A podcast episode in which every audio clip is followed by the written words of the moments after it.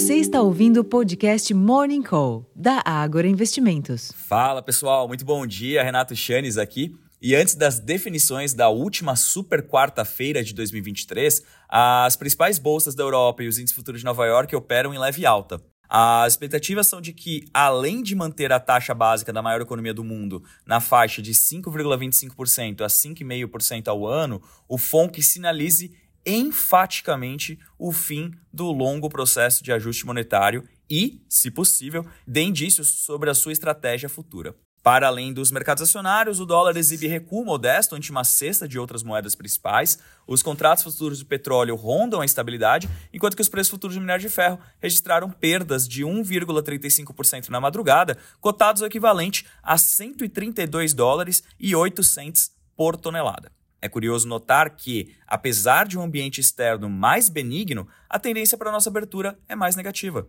Pelo menos é o que sugere a queda de quase 0,5% do IWZ, que é o principal ETF do Brasil negociado no exterior. Antes do FONC e do Copom, o mercado avalia os resultados do setor de serviços. E, em paralelo, em votação simbólica, o Senado aprovou ontem o projeto de lei de regulamentação das apostas esportivas. Mas, como o texto foi alterado em relação ao aprovado na Câmara anteriormente, os deputados terão de analisar as modificações antes de encaminhá-lo à sanção presidencial. O relator do projeto, o senador Ângelo Coronel, do PSD da Bahia, estima que o governo deva arrecadar 10 bilhões de reais por ano com a medida. Em termos de agenda, aqui no Brasil, o volume de serviço de outubro às 9 horas da manhã é o destaque durante o horário de negociações. Para o indicador, é esperada estabilidade no mês, após queda de 0,3% em setembro. Entre os eventos, o presidente Luiz Inácio Lula da Silva e o ministro da Fazenda, Fernando Haddad, participam da sessão de abertura da reunião de Sherpas e vice-ministros de Finanças do G20.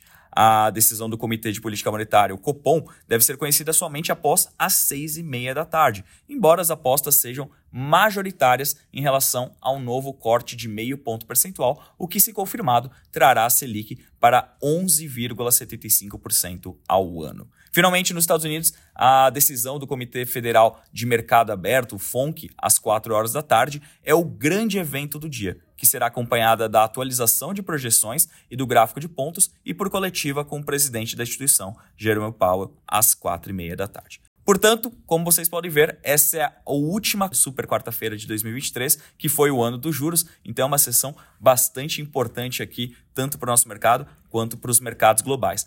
De indícios, a tendência é positiva no exterior, mas aqui no Brasil o dia pode ser um pouquinho mais negativo no começo, mas em função das decisões caso sejam benéficas, o mercado pode adotar uma postura mais positiva durante a tarde, então teríamos dois momentos bastante distintos e por conta da decisão lá nos Estados Unidos ser feita durante o mercado aberto, é sempre mais volátil, então cautela para quem for operar, principalmente no mercado de câmbio e juros, com efeito imediato na maior parte dos ativos negociados em bolsa. Eu vou ficando por aqui, desejando a todos um excelente dia, uma ótima sessão e até a próxima, pessoal. Tchau, tchau.